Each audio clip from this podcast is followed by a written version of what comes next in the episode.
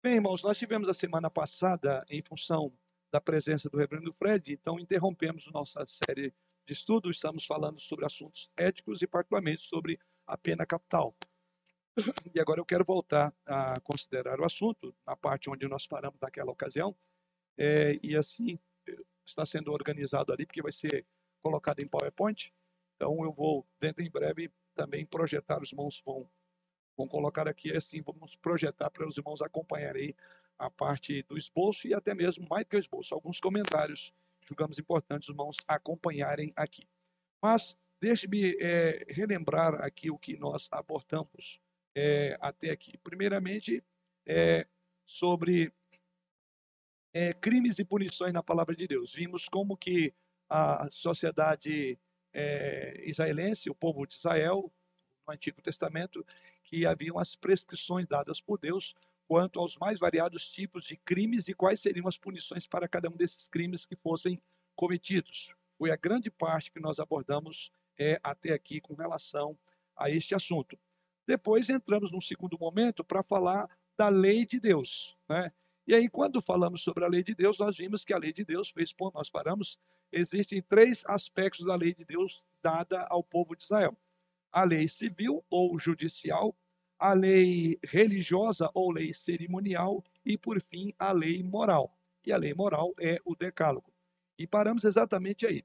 Falamos também, naquela ocasião, que quanto à lei civil, ela tinha uma finalidade de regular a sociedade de Israel, de maneira que as relações interpessoais, as relações cívicas, né, tivessem debaixo de normas e princípios dados por Deus, como é, é, é, lei da rebusca, quando tinha é, grãos que eram sobravam, por assim dizer, que não deve, lembra que não deveria, porque o pobre tinha que ser assistido. Então, haviam as mais variados, os mais variados tipos de prescrições quanto a essa chamada lei é, é, judicial, lei civil, e também as suas punições. Para cada uma dessas é, é, transgressões havia algum tipo específico de punição.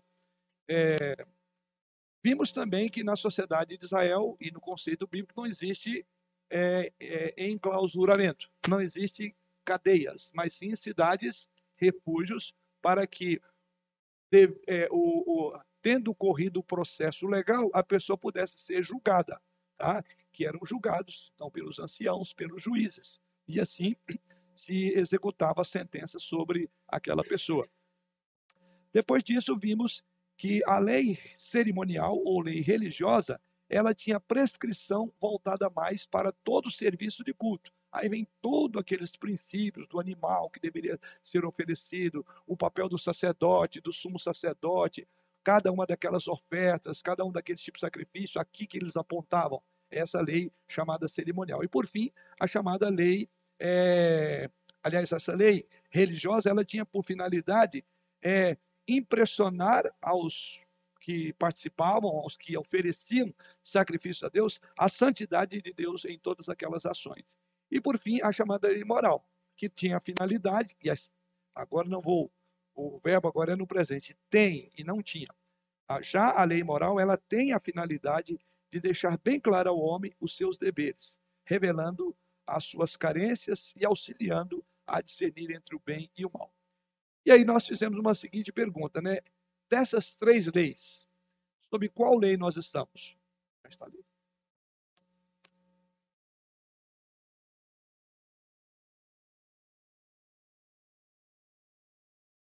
Só um instantinho. Vai depois jogar aqui? Vai, né? Vai jogar aí para os irmãos.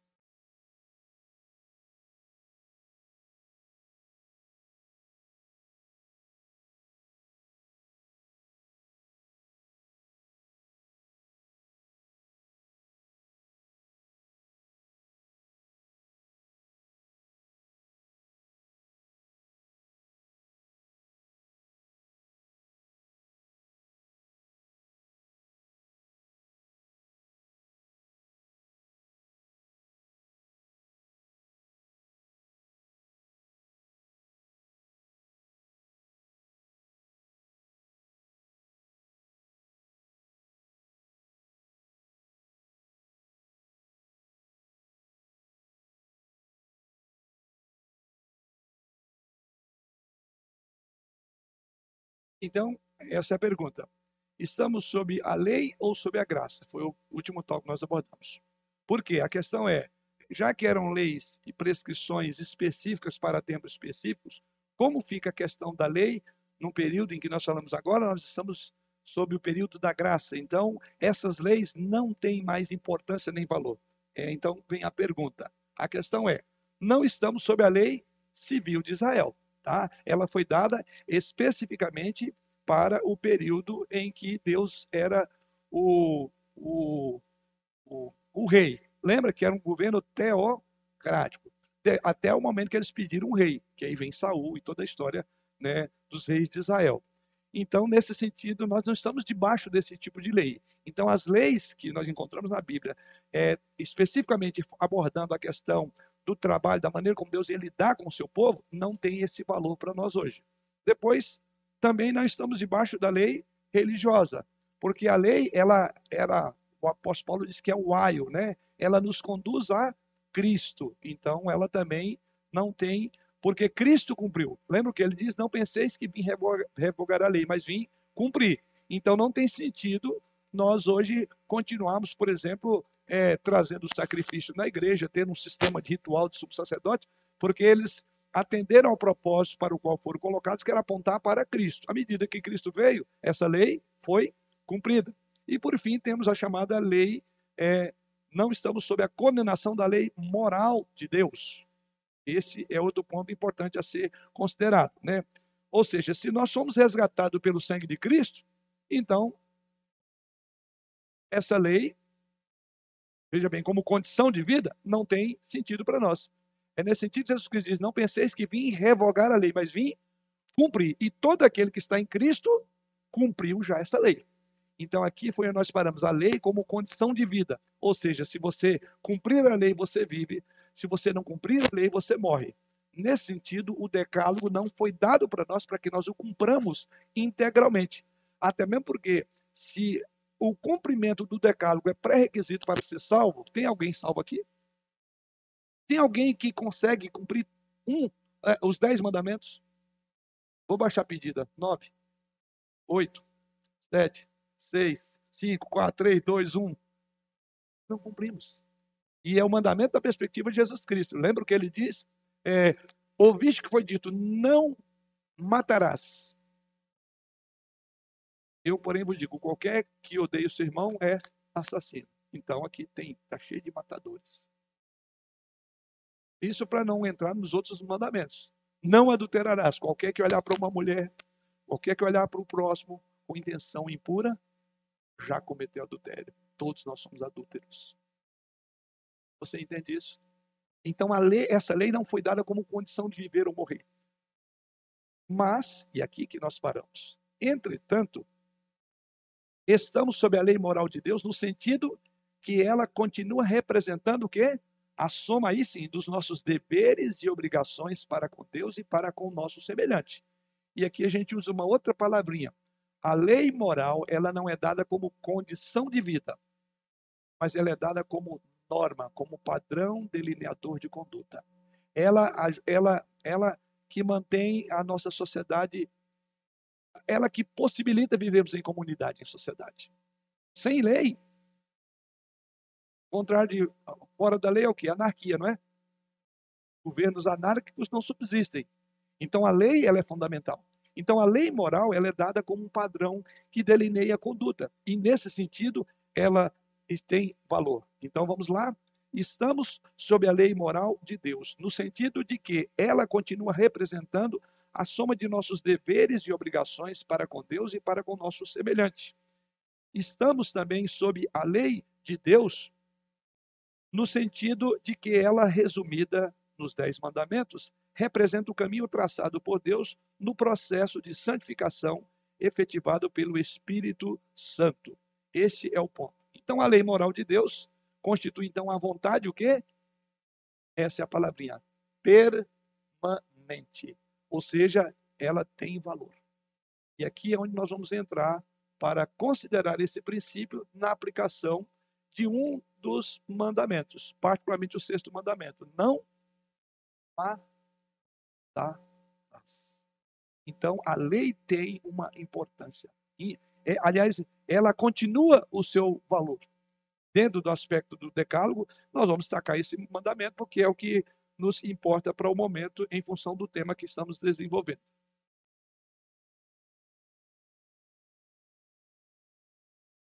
Vê se eu não passei mais de um slide aqui.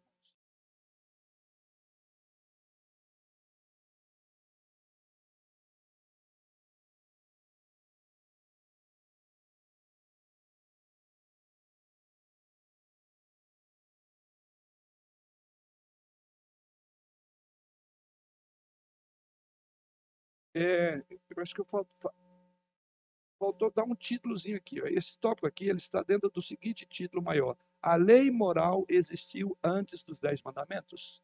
Procurando responder essa pergunta, a gente fala tudo bem. Então, a lei moral ela tem valor para nós, não como condição, mas como norma, um modo de viver em sociedade. Então, ela tem valor hoje e ela é aplicada, ela é aplicável para nós hoje.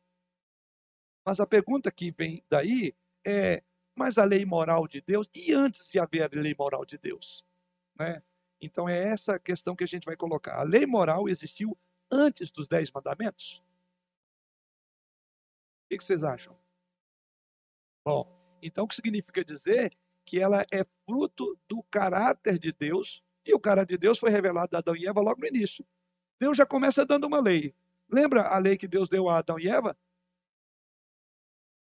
De tudo aqui você vai comer, mas já Deus já tinha traçado ideia de bem e mal, mas da árvore do conhecimento do bem e do mal não comerás, porque no dia dela, isso é o quê? Uma lei. E nesse sentido, manda quem pode, obedece quem tem juízo. E quem estava mandando era Deus. E aliás, se por eles transgredirem a lei de Deus, é que nós precisamos de estudo como esse. Não era para a gente estar aqui. nesse sentido, né? Era para estar vivendo o eterno paraíso. É, mas isso fazia parte do plano de Deus. Então, nesse caso, a lei moral de Deus constitui a sua vontade permanente para todo homem e estabelece obrigações e deveres do homem para com Deus. Então, sendo assim, nós precisamos de entender essa questão, né? Já que ela tem um conceito permanente, a ideia é a pena de morte. Esse é um ponto importante. Já que a lei de Deus vem antes, ou melhor, a lei moral de Deus sempre existiu antes dela ser escriturada no Decálogo, aonde é que começa, a, a, onde a Bíblia fala sobre a pena capital? Antes do Decálogo, Deus já havia falado que esse era um princípio que deveria reger as relações humanas, que ninguém pode tirar a vida do outro. E agora vamos para o texto de Gênesis, capítulo 9, versículos 5 e 6. E eu quero que a gente observe bem esta expressão. Alguém lê para nós aí Gênesis 9. E quem for ler, por favor, levante a mão que tem lá atrás vai trazer. Quem for ler, levante a mão. Está aqui. Bom, o, o Eduardo. Vamos olhar aqui.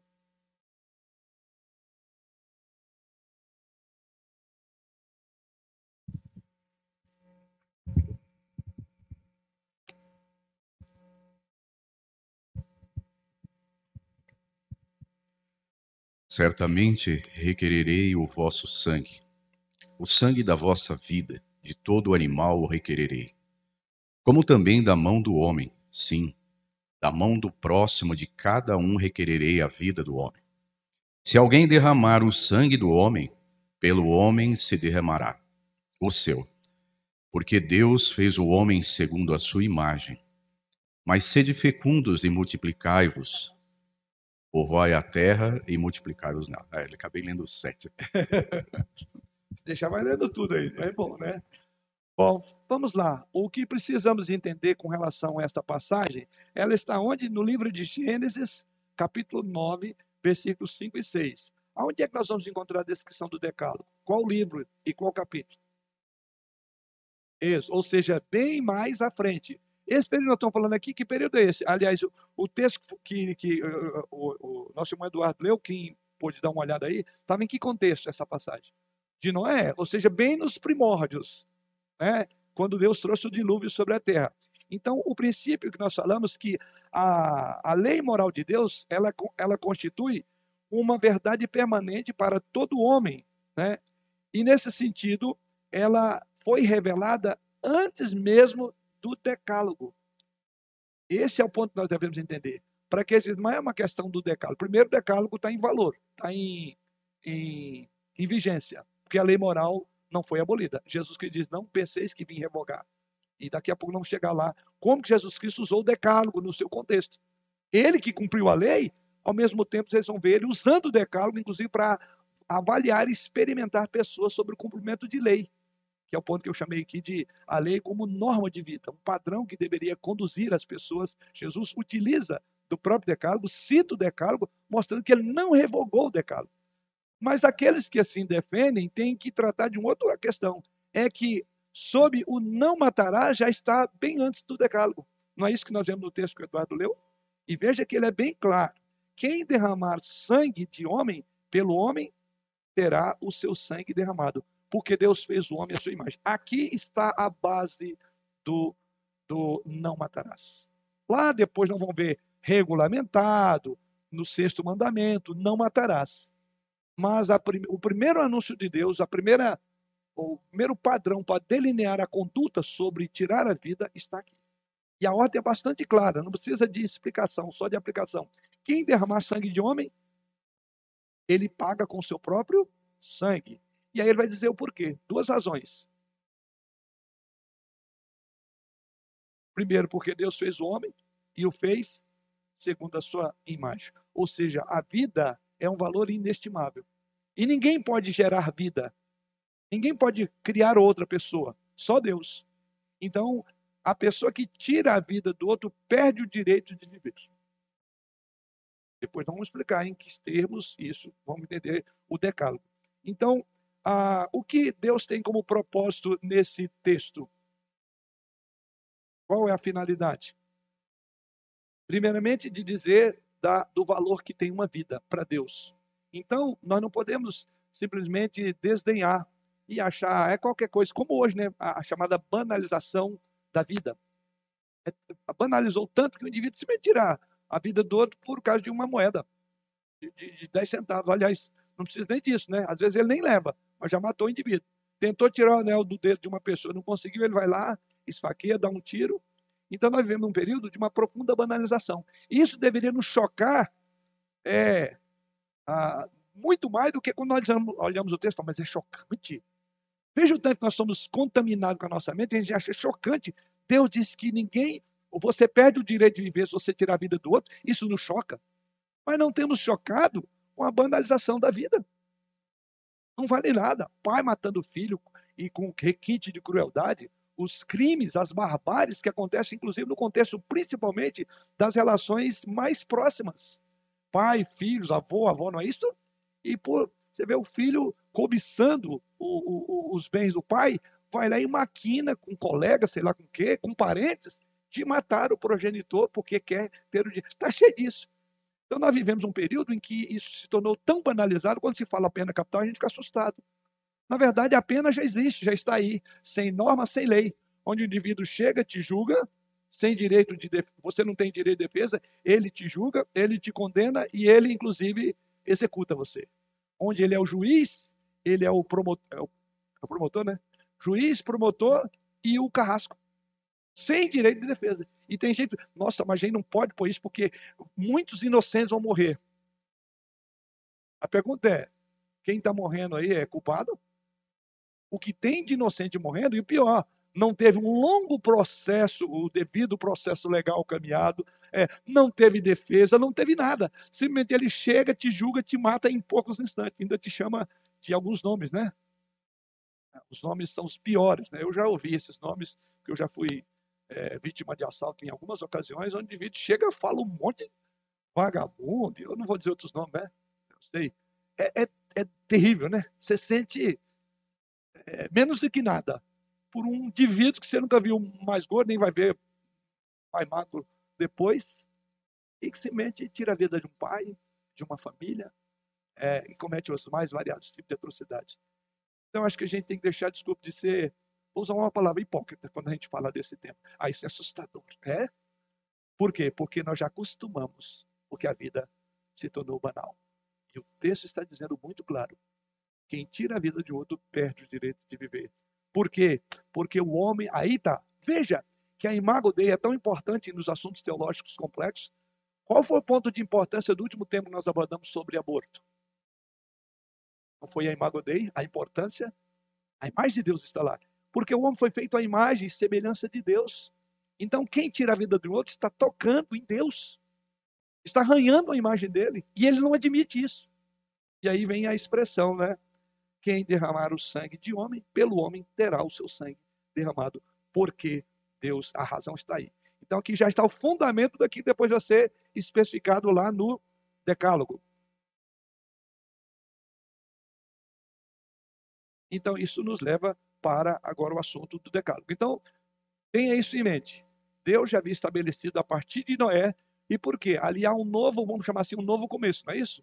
E Deus então já vai colocar a legislação que deveria regulamentar ou regular as relações humanas. E as relações humanas passariam por esse crivo. Ninguém pode tirar a vida do outro, sob pena de perder o direito a viver. Ponto. Está lá no texto. E por quê? Porque Deus fez o homem segundo a sua imagem. Agora a gente já vai dar um grande pulo e vamos para o texto do Decálogo, que é o é, Êxodo, capítulo 20.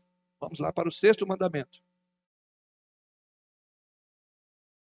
Agora, aqui está regulamentado. Então, o que significa que a pena capital já existia antes do decálogo ser é, entregue à nação de Israel e, consequentemente, a todos nós, porque o decálogo ele tem valor para nós hoje como norma de vida. Então, ele deve reger as nossas relações e nós devemos acatar o, o decálogo, que ele tem esse valor para nós. Então, vamos ver agora aí o texto de Êxodo, capítulo 20.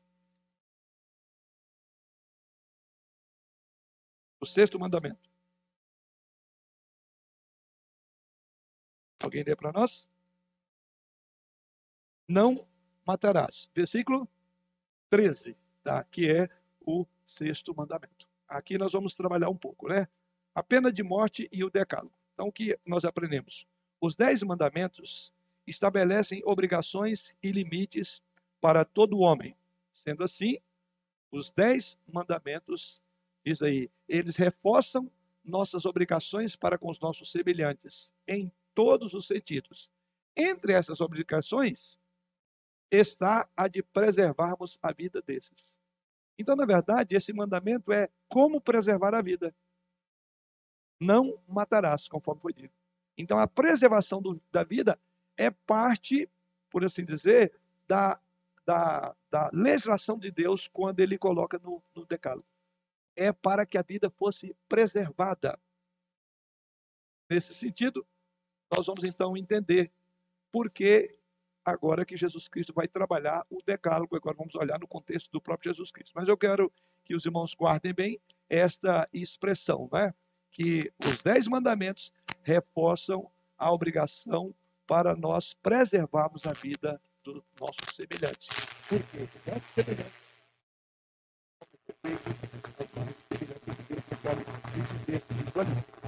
Mas, como Jesus mudou com a decálogo?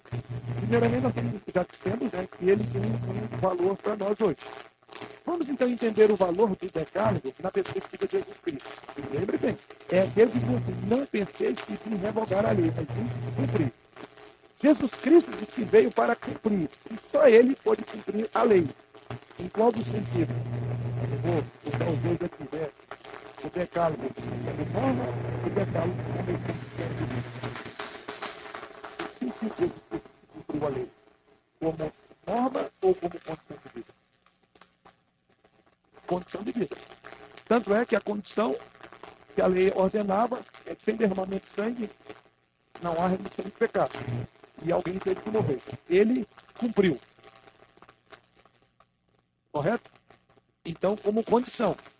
Nessa área, nenhum de nós poderia. Ninguém era, seria capaz de cumprir a lei. A Bíblia diz que Jesus Cristo foi obediente até a morte e morte de. Então, ele cumpriu cabalmente o decálogo. Então, você não precisa de preocupar, porque eu falei aqui, se dependêssemos desse do decálogo, de cumprir um só mandamento para sermos é, salvos, ninguém aqui seria salvo.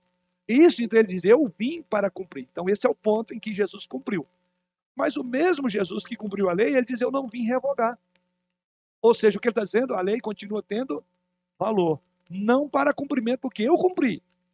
Mas nós devemos observar segundo a perspectiva de Jesus Cristo. E aqui nós vamos olhar um pouquinho como foi essa questão de Jesus Cristo é, com relação à lei. Um, um, texto aí, que é esse de Mateus, capítulo 22, versículos 34 a 40. E aqui Jesus Cristo vai mostrar a validade, ou reafirmar que a lei tinha valor. A lei moral de Deus tinha valor? Não, de novo, como meio para sobreviver, mas como uma norma. E vamos ver esse texto, onde Jesus Cristo fala aí. É, é aquele caso do jovem rico, os irmãos lembram? É, vamos ler esse versículo 34 a 40. Mateus 22, 34 a 40. Quem achou pode ler? Deus.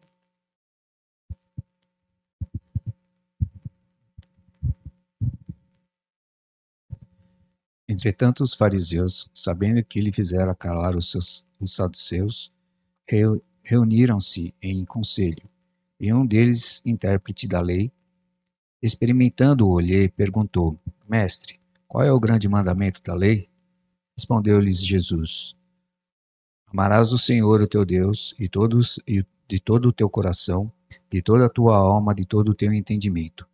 Este é o grande e primeiro mandamento. O segundo, semelhante a este, é: amarás o teu próximo como a ti mesmo. Destes dois mandamentos depende toda a lei e o, toda a lei e os profetas. A Cristo a Cristo, filho de Davi, reunidos os fariseus, interrogou-se. Eu acho que é só até o 40. Até 40. É, é, até o 40. Desses dois mandamentos, aquele diz, depende toda a lei e os profetas. Esse é, um, é uma, um texto bastante conhecido, né? De todos nós, que foi aquele encontro com o jovem rico. Ele passou no teste?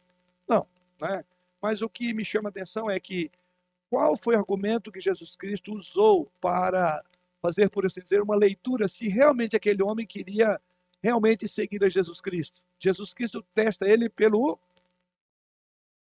decálogo. Não é isso que Jesus Cristo diz para ele? O que, que a gente pega desse texto? Primeiramente, o jovem apresentou-se como tendo cumprido todos os mandamentos. Foi isso que diz o texto? Né? Ele apresentou como alguém qualificado para seguir a Jesus Cristo. Mas mesmo assim, ele queria ainda saber como alcançar a vida eterna. Então é mais ou menos assim: eu já cumpro os mandamentos, mas como eu faço para herdar a vida eterna? Jesus Cristo poderia entrar com ele sobre o assunto da vida eterna, correto? Mas Jesus Cristo, e esse é um princípio muito importante sobre é, discipulado e evangelismo. Qual é o assunto do jovem? Como é que ele se apresentou? Hã?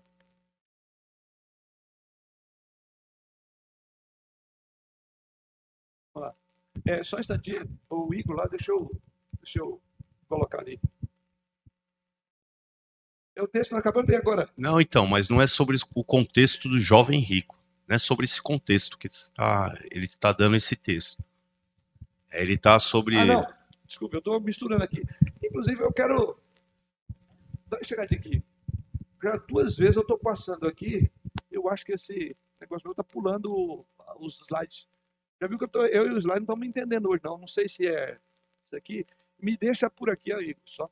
Que aí aqui é melhor. Aqui ele está pulando e eu tô, eu tô num ponto e. É, eu acho que é, mas é, me libera aqui. Eu não vou usar. Hã? É, não, não, na verdade,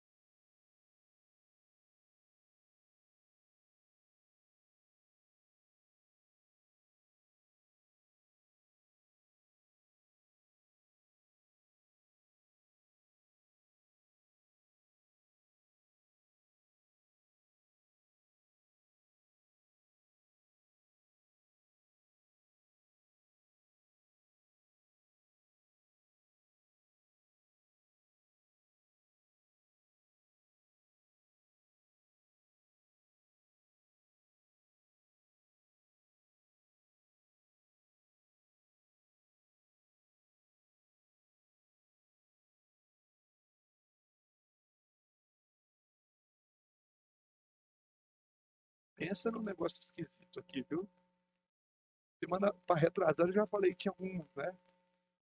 Uh, alguma coisa e está salvo, é um arquivo, o mesmo arquivo, eu só atualizei e passei para eles, mas não está batendo, não estou falando na mesma linguagem do meu, do que está aqui com aqui. Vamos então voltar aqui para o texto de Mateus, capítulo 22, onde nós estamos aí, que foi onde gerou toda essa questão, né? Aqui é com relação aos fariseus. E aí, obrigado, foi você que ajudou, senão ia ficar meio fora de, de, de sincronia aqui. Então, nesse caso aí, que com Jesus Cristo fala aos fariseus, e estava inquirindo sobre a sinceridade, né? mas queriam, como sempre, confundir Jesus Cristo. Na verdade, eles não estavam interessados em cumprimento da lei, coisa nenhuma. Né? Eles eram legalistas, né? até mesmo porque eles acreditavam, no contexto dele, que eles tinham que cumprir a lei no sentido como o fariseu. Não, fariseus e escribas, eles queriam cumprir a lei como não como condição de vida. Por quê? Porque eles não criam em Jesus Cristo como sendo aquele que viera para cumprir a lei. Por isso que ele, inclusive, diz: não pense que eu vim revogar, eu vim cumprir.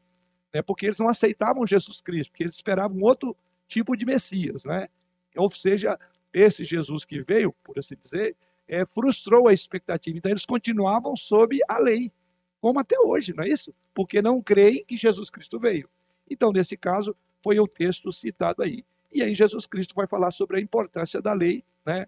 Quando ele fala qual é o principal mandamento, que é o nosso texto aí, né? Jesus Cristo então resume o decálogo em dois grandes mandamentos. Os quatro primeiros mandamentos é amar a Deus acima de todas as coisas. E os seis últimos mandamentos, amar o próximo como a si mesmo. Então veja, Jesus Cristo com isso ele afirmou a validade da lei, não como queriam os escribas e fariseus, como condição de vida, mas como norma Jesus Cristo tem valor. Inclusive, ele resume, diz, sabe, a lei tem uma coisa que, que como é que é o nome? É, mulheres, quando costura, é alinhar, é e outros, alinhavar. Então, o que alinhava, a linha que liga os mandamentos é, qual é a linha? O amor. É um amor. Então, ele diz, ame a Deus e ame ao próximo. Então, os dez mandamentos resumem numa palavra: amar a Deus, em duas palavras, e amar ao próximo. Ou seja, Jesus Cristo, com isso, então, reafirma o valor e a validade do decálogo para efeito de relacionamentos, como norma de vida. Agora, os dez mandamentos podem ser definidos da seguinte forma: já falamos sobre isso, né? Mandamentos de 1 a 4. Nossas obrigações para com o nosso Criador, que resume numa palavra: amar a Deus acima de tudo. Depois, os mandamentos 5 a 10. São seis últimos mandamentos. Nossas obrigações para com o nosso semelhante, que resume também em amar o nosso próximo como a nós mesmos. É...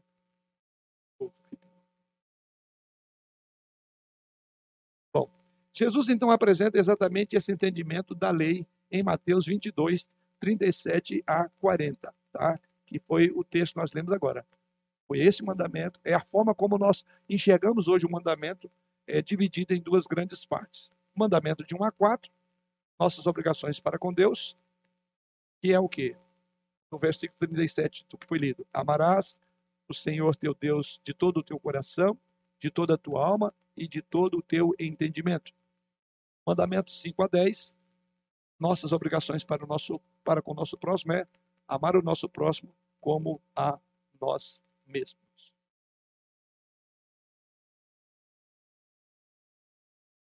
Esse é o primeiro momento, né, quando ele está com os escribas e fariseus. Então, Jesus que reafirma a importância da lei. Mas há agora um segundo momento. E agora vamos para o texto de Marcos, capítulo 10, versículo 17 a 22.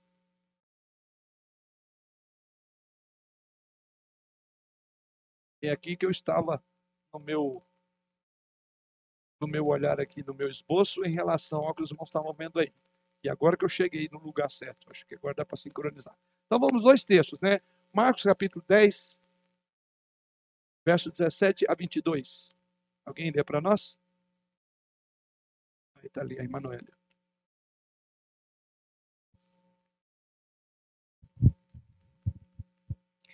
E pondo-se Jesus a caminho, correu um homem ao seu encontro e, ajoelhando-se, perguntou-lhe: Bom mestre, que farei para herdar a vida eterna? Respondeu-lhe Jesus: Por que me chamas bom? Ninguém é bom senão um só, que é Deus.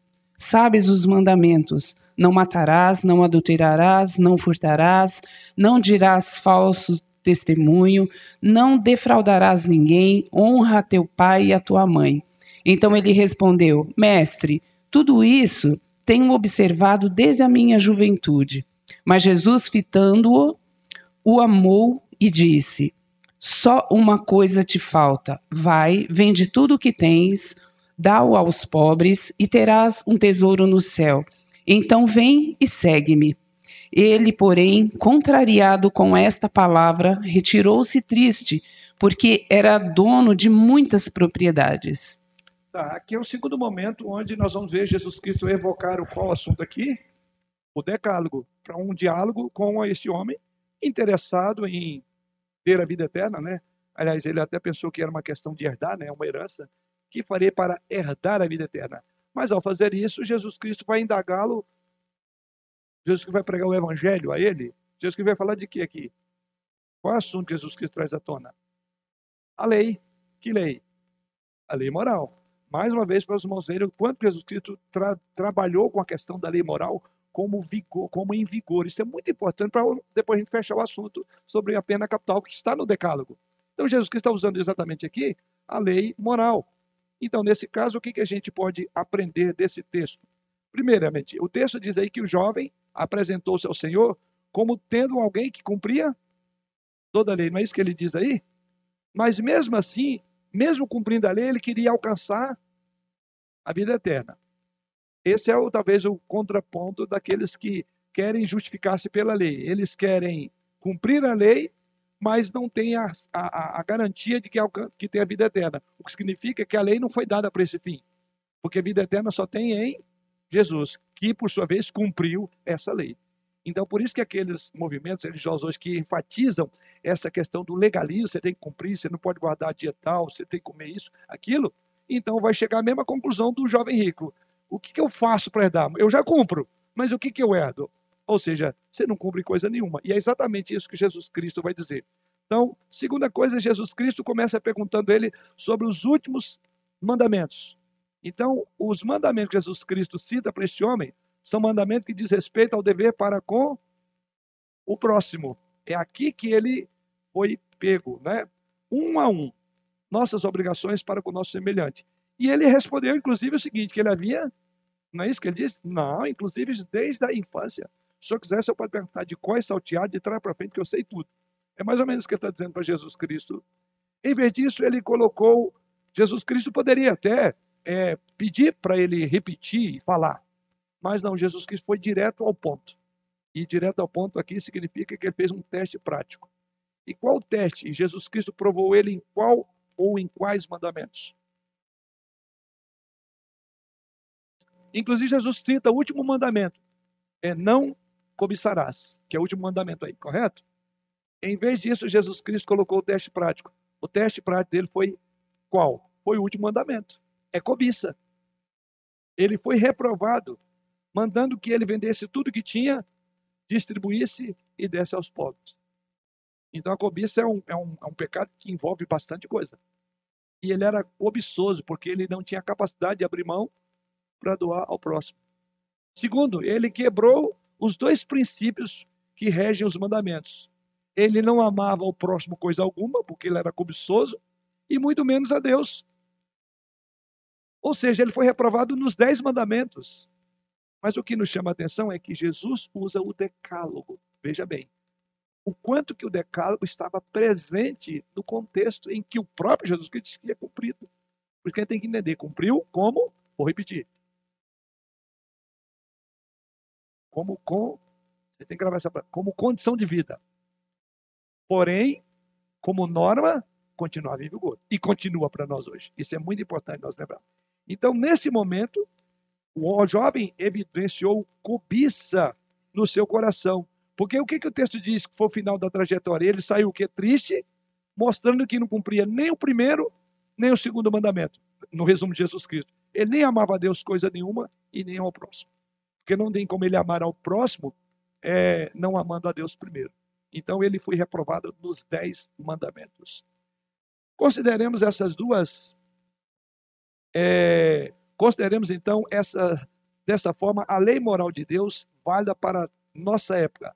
A santidade da vida do homem criado à imagem de Deus e semelhança, ela continua em vigor. Assim notamos que a lei moral de Deus é válida para nossa época. Está aí. Subsistem, consequentemente, as sanções à retirada desta vida, ou seja, a aplicação da pena de morte, não foi revogada, como estamos ainda a demonstrar.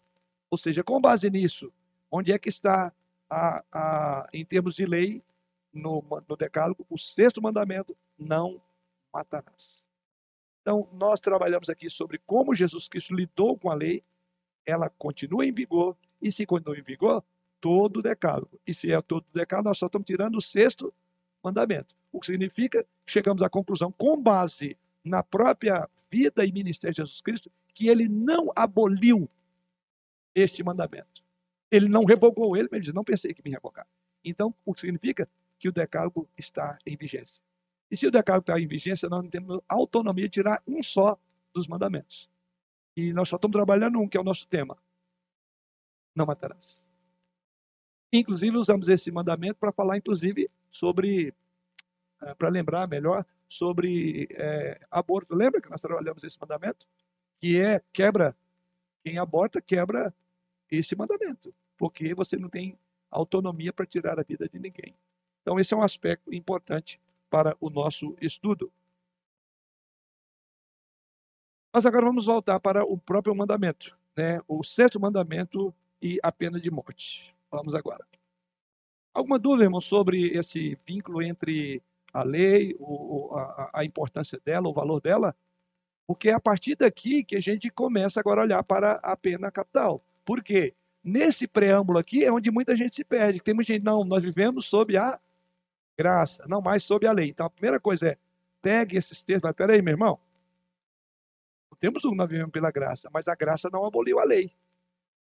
Ela cumpriu a lei em termos de vida. A graça, não é isso? Por meio de Jesus Cristo. Agora, a lei continua tendo valor porque o próprio Jesus Cristo se utilizou, pode lembrar desses exemplos, e tem outros, viu? Vocês podem lembrar de exemplos que Jesus utiliza o decálogo como meio de provar, de mostrar para a pessoa que Deus não queria que ela vivesse de qualquer forma, uma vez que ele já tinha sido salvo. Ele tinha que continuar vivendo ainda sob os auspícios da graça, porém, conduta que Deus não retirou. Do contrário, não teríamos como viver em sociedade. Como falei, viraríamos um processo anárquico. Não dá para viver sem lei. Epa. A questão do desse sexto mandamento, não matarás, né? A gente percebe ali é, na questão quando Moisés, né, escreve a Torá, de como é que isso deveria ser tratado, né? Então a gente até leu no texto, até antes de Moisés, ali em Gênesis, que assim, tirou a vida, a vida da pessoa vai ser tirada. Falando da questão que até no termo em hebraico é assassinarás, né? É. é então aí fica bem claro. Mas quando Jesus ele fala que no Sermão do Monte, ele fala, vocês pensam só nessa parte, mas eu ainda vou acrescentar mais algo. Assim. Aquele que olhar para o irmão já com ódio, já também infringiu este mandamento, né? É, nessa parte, quando Jesus fala isso, ele já não tira um pouco essa questão de que deve-se ter a pena de morte? Porque se alguém já pensar alguma coisa ou olhar para o irmão com, com desenho, já matou. Então, quer dizer, daria para se colocar também desta forma que a pessoa, se a gente pudesse voltar no tempo, né, que a pessoa só por isso também deveria ser morta, né? Ou só deveria ficar realmente quando isso acontecesse de forma literal, literal, é. literal né? Os, os, defensores da não aplicação da pena capital tendo validade hoje, não, não, esse argumento não trabalham não, porque eles entendem que Jesus Cristo está falando no contexto do, do que está por trás da essência de cada pecado. Porque quando Jesus Cristo diz, ouviste que foi dito tal coisa, eu, porém, vos digo, Jesus Cristo não é que ele está reinterpretando, ele está mostrando a profundidade de onde brota todos os pecados, é do coração. Então ele está falando das motivações que estão por trás dos atos, como você falou. Então aqueles que defendem ou, ou não, os que não concordam, eles não utilizam disso por saber, já que ali é uma, isso que você falou, é a maneira como Jesus Cristo olha a profundidade do, peca, do pecado, né? Então o pecado ele vai se efetivar, exteriorizar é, em atos. E Jesus Cristo está dizendo que antes de todos os atos do decálogo, há uma disposição reprovável no coração. E é aqui que você tem que trabalhar. E ele veio para mudar isto, a questão é, do nosso coração. Porque se você tiver um coração, a, a, é, Provérbios que diz, né, guarda o teu coração, porque dele procede as saídas. Jesus Cristo diz, onde estiver o teu tesouro, ali. Então, Jesus Cristo vai fazer uma leitura mais profunda dos que, do que motiva nós fazer o que nós fazemos, é o nosso coração. E isso ele veio transformar. E tendo um coração transformado por Cristo, esses atos não virão. Nós vamos é, cuidar dele. Isso Jesus Cristo veio fazer. Agora, a, a, implicação de atos, que é o outro ponto que você falou, essa não foi tirada. E, e, que é o que você falou de efetivar, né, pra, é, de forma literal, não. E o decálogo está aí é para isso. Tá? Agora a questão é, se você não quer chegar a esse ponto, guarda o teu coração. Jesus Cristo então nos ensina a olhar, porque na perspectiva do judeu, só a literalidade da quebra para ele que tinha sentido. E na verdade Jesus Cristo falou: mesmo vocês literalmente não tendo adulterado, eu vou fazer uma leitura do qual a intenção de Deus por trás desse mandamento. É pastorear o seu coração, porque é dele que vai surgir esse desejo que pode se efetivar em alguns casos, outros não. Diante de Deus, esse é um pecado. E entra a questão do assassinato, né? Diante de Deus, aquele que odeia o seu irmão é um assassino. Então a questão nossa é como vai as motivações do nosso coração. Nós podemos nunca ter tirado literalmente a vida de alguém, mas temos matado ela no, aqui no coração. Ah, é por isso que a gente lida com dor, com mágoas, é um problema seríssimo, que como crentes, nós temos que levar o pé da cruz, porque é aí que Jesus, é aí que o evangelho vai fazer toda a diferença. É, eu consegui compreender bem, né? E, nesse sentido, dá para entender bem que então Jesus ali, ele queria confrontar que ninguém conseguia cumprir a lei. Pelo, eu acho que é por aí, perfeito, então, perfeito. o caminho. Porque o público dele era exatamente esse. É aqueles que queriam se... Primeiro, desprezavam a graça vinda em Jesus, para manter a lei sentido. Até mesmo eles tinham que ter esse posicionamento. Eles tinham, ao desprezar Jesus, então a lei para eles tinha valor. E eles davam muito valor a isso. Aí Jesus Cristo então faz uma leitura e diz: sabe, na verdade, nenhum de vocês cumpre. Vocês se arvoram de que, que cumpre a lei, na verdade, você não cumpre coisa nenhuma. Quer saber? Por trás dessa lei está o coração, e o coração de vocês é, é incrédulo. Esse é o ponto. Correto? Maria.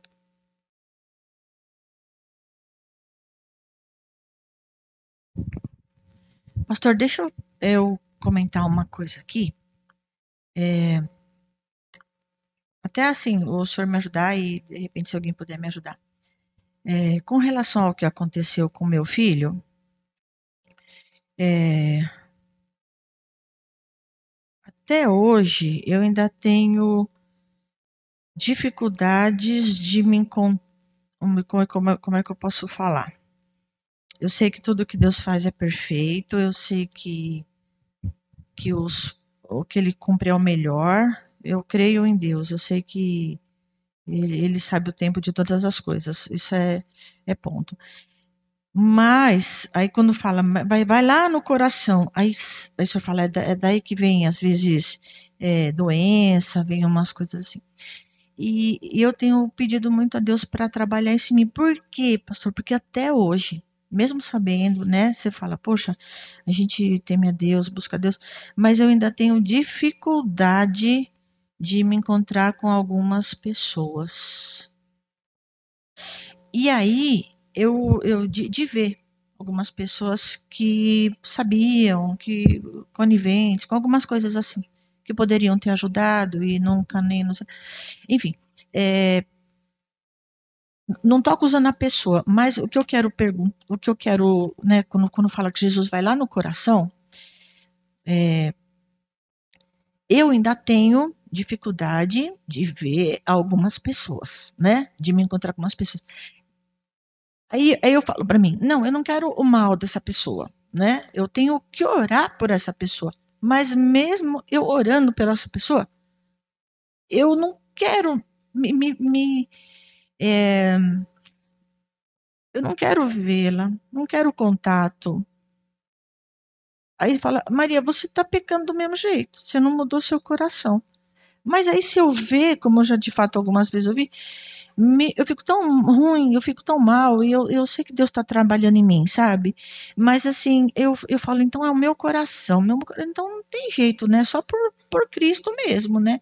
E eu tenho pedido para Ele, mas eu não, eu, eu acho que não me faz, não é que eu acho, eu sei que eu tenho que obedecer, não me faz bem ver, sabe? Ainda mexe, me altera, me surta, me, me cai pressão, me, me... Então, assim, eu Aí eu queria perguntar para o senhor como que. É... Aí eu falo. É, eu converso comigo muito, né? Eu falo, então eu vou não ver. Eu vou não ver que é melhor. Né? Eu vou procurar não ir e tal, não quero mal, vou orar pela pessoa, mas eu quero orar de coração, mas eu também não quero que conflito, que conflito. Mas assim, é questão de tempo, como às vezes algumas pessoas falam. Não, Maria, é questão de tempo né? Ou é, eu sei que meu coração é horrível, é, é, é só por pela graça de Deus. Eu, eu tenho consciência disso, né? É, não, é, então, mas, mas assim, isso daí é uma coisa que me incomoda. Então, como, como o senhor está tratando desse assunto, sei que a gente está falando de pena capital, de matar, mas quando chegou nesse assunto, que Jesus fala, então vai no seu coração, nem Jesus fala para mim agora, vai lá agora, faz um almocinho, almoça lá. Ah, Jesus amado. Sabe? Então, como que Desculpa, não sei se está fora do contexto, não, mas sim. eu preciso. É, sim, é, me é ajuda. É, Obrigada. Eu, eu, diria o seguinte: é, o tempo é um instrumento, desde que se utilize o tempo é, a seu favor, é cuidar disso no seu coração. Então, é o tempo e é um tratamento. Não passa só. Porque não está passando. Ah, talvez você volte, digamos, ao dia em que tudo aconteceu, quando, e aí as pessoas ligadas. Então, não passa. Tem que ser tratado. Tem que ser tratado. tratado. E o tratamento é perfeito. Esse aqui. Tratamento. Agora, é, como eu posso tratar isso? Aonde é, aí talvez seria, aonde é que eu vou encontrar o tratamento específico para essa situação? Vou ser bem claro, aconselhamento bíblico. A gente pode sentar juntos e a gente andar juntos numa caminhada em que a irmã está com dificuldade de andar. Mas a resposta está aqui, sem sombra de dúvida, e é eficaz. É, aqui seria já um aconselhamento. Não vou fazer público, que é um assunto que a gente tem que, né? É, mas eu já quero dizer, e, e, até convido, ou vou lá, a gente sentar. É bom tratar, porque é, são duas dores. Uma passou mais rápido, digamos assim, né? É o tempo, aí o tempo Deus usa.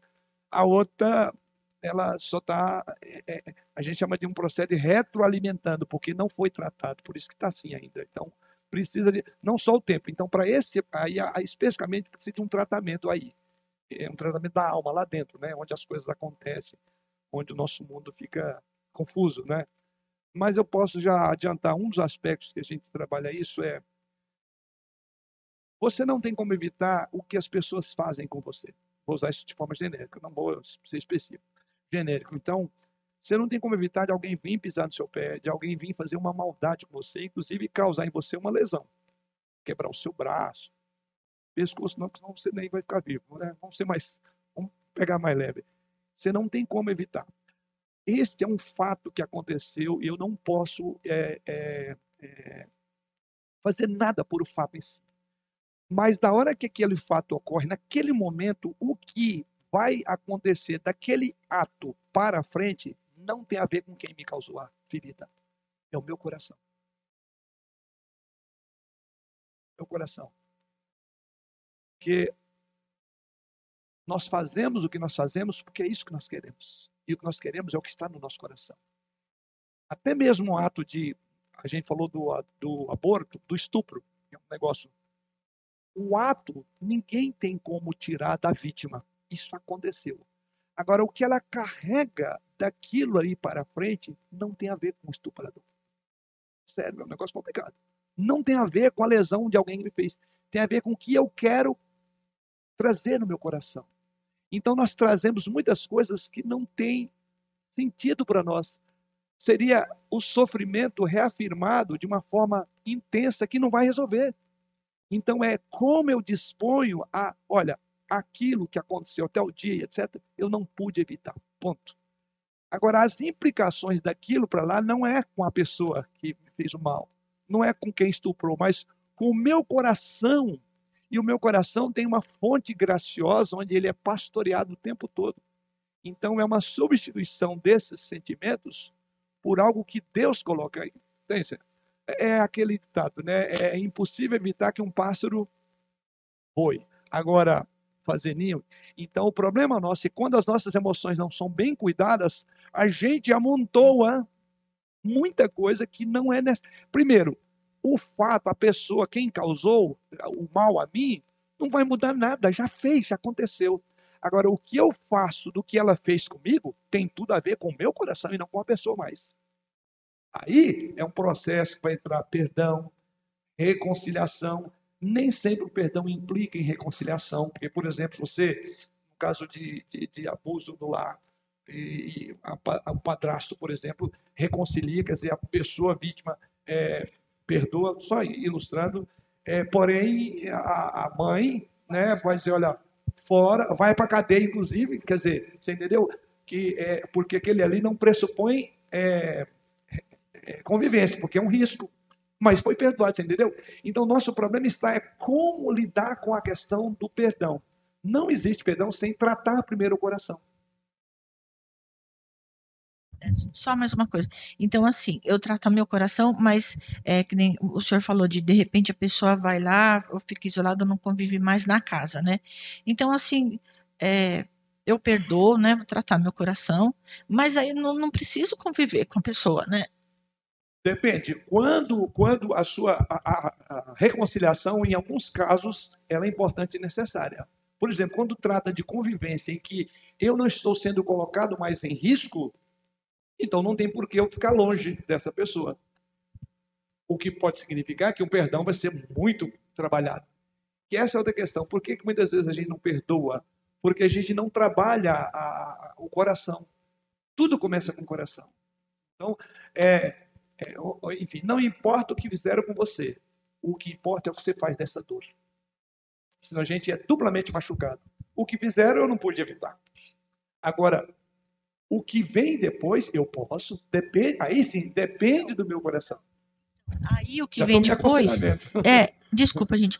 É, é, mas sim. então, então esse depois, de eu, de eu manter a distância, não, não é bom, não é bom. Sim, por, por, porque se, se, se, se ficar junto, alguma coisa assim, não faz bem, então sim. não é bom é deixar a distância e eu tratando. Sim, sim. É, é, preservar. Casos, não, a, primeira, não... a primeira receita é eu não vou trazer de volta isso, porque isso me traz a, a, ao, ao tudo.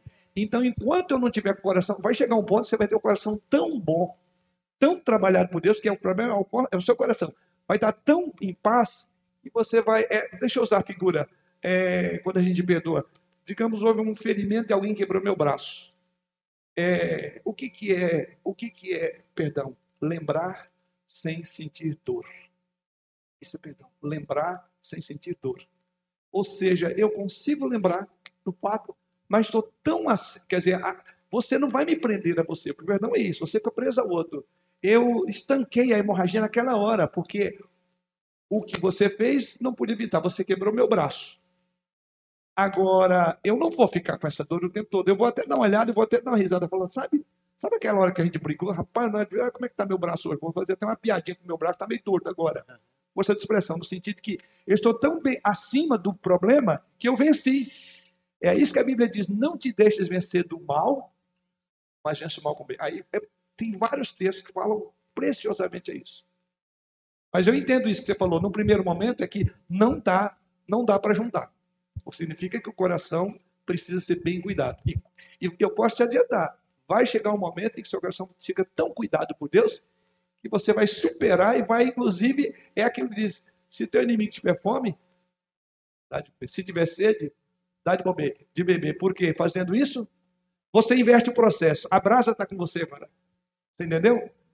Não, é isso. Isso, a brasa eu posso tirar de mim. Mas aí eu falei, é um tratamento, tá? Já estou me dispondo aqui para a gente bater um papo, né? Sentar. Cedo. Eu vejo, e até porque acompanho, né?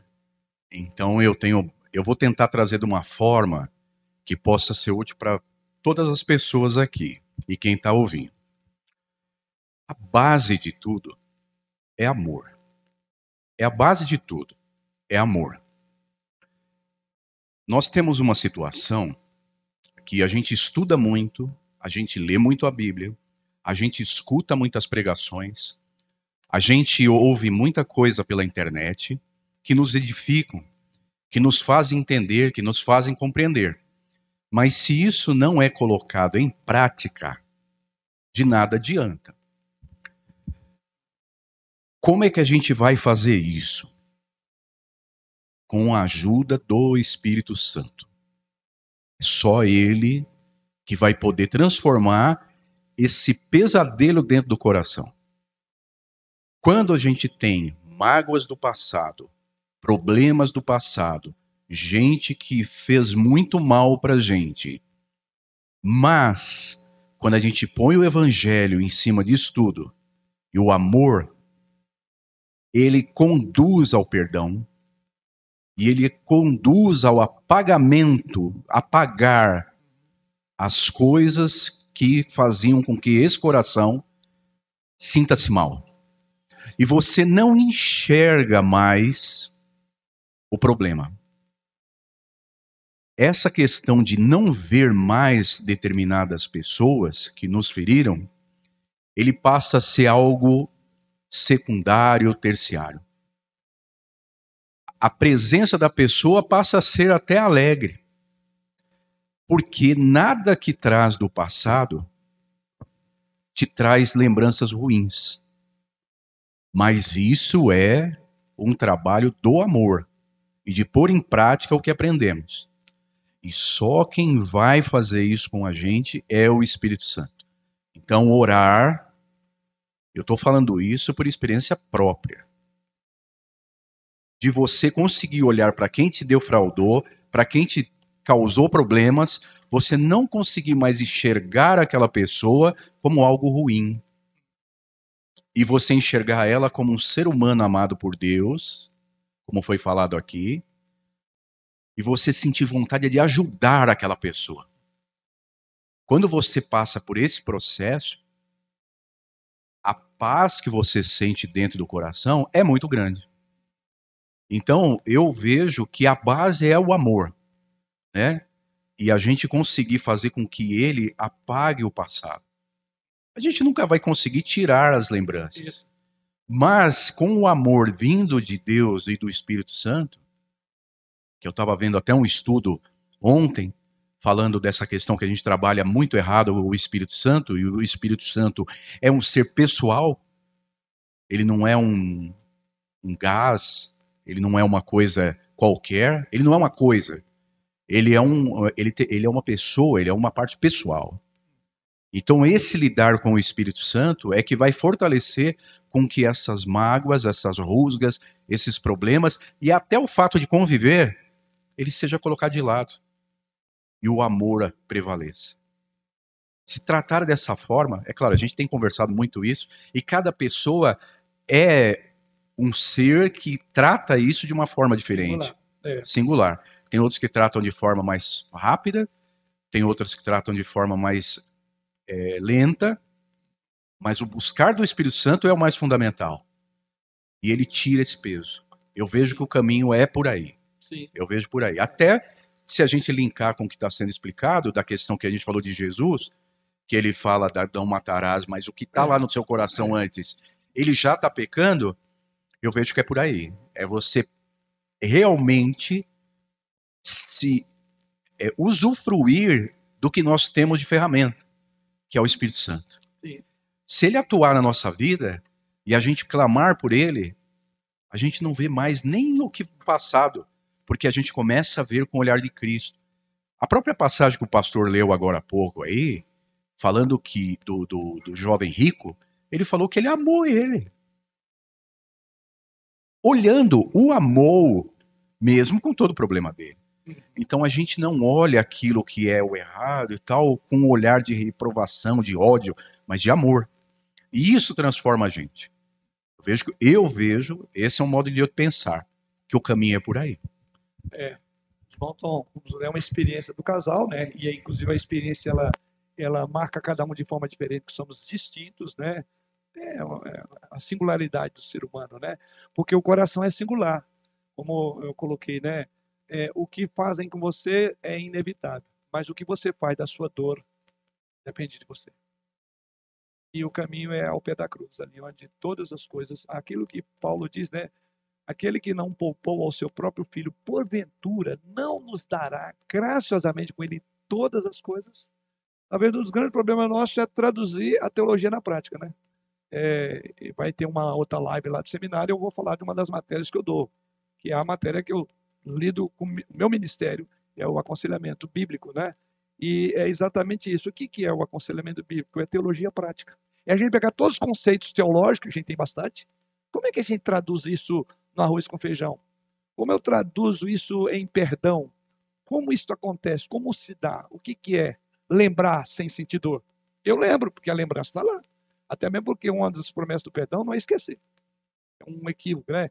Porque Deus é, se esquece. A Bíblia diz, diz que Deus não, não se lembrará. Esquecer, ele não esquece. Mas ele não se lembrará. É um exercício da vontade divina de não trazer à tona o que foi resolvido. Mas precisa ser resolvido. Alguns passam, outros têm que ter um tratamento. Eu posso dizer que tem um tratamento maravilhoso. Tá? E a gente pode caminhar junto nisso, que aí é um assunto que precisa de os textos, onde a gente vai trabalhar. A palavra de Deus é rica para tudo isso. E Deus assim nos abençoe. Anotem aí então, tá? É... Eu acho que o Pedro veio até aqui, né? Pedro já anotou aí? Tá. Obrigado, irmãos. Mas está dentro do assunto, porque a gente está mexendo. É, um assunto tem várias implicações. Já que a gente falou de a, a gente pode matar o outro sem tirar a vida, né? E aí, por isso, a irmã está colocando algo pontual, mas qualquer um aqui vai ter motivo para dizer: olha, eu de alguma forma já assassinei ou estou matando alguém. Queria que ele morresse. Pelo menos no meu coração eu matei ele. Não, não precisa matar. é, é lembrar sem sentir dor. É possível fazer isso. Que a Bíblia nos ensina com os exercícios espirituais.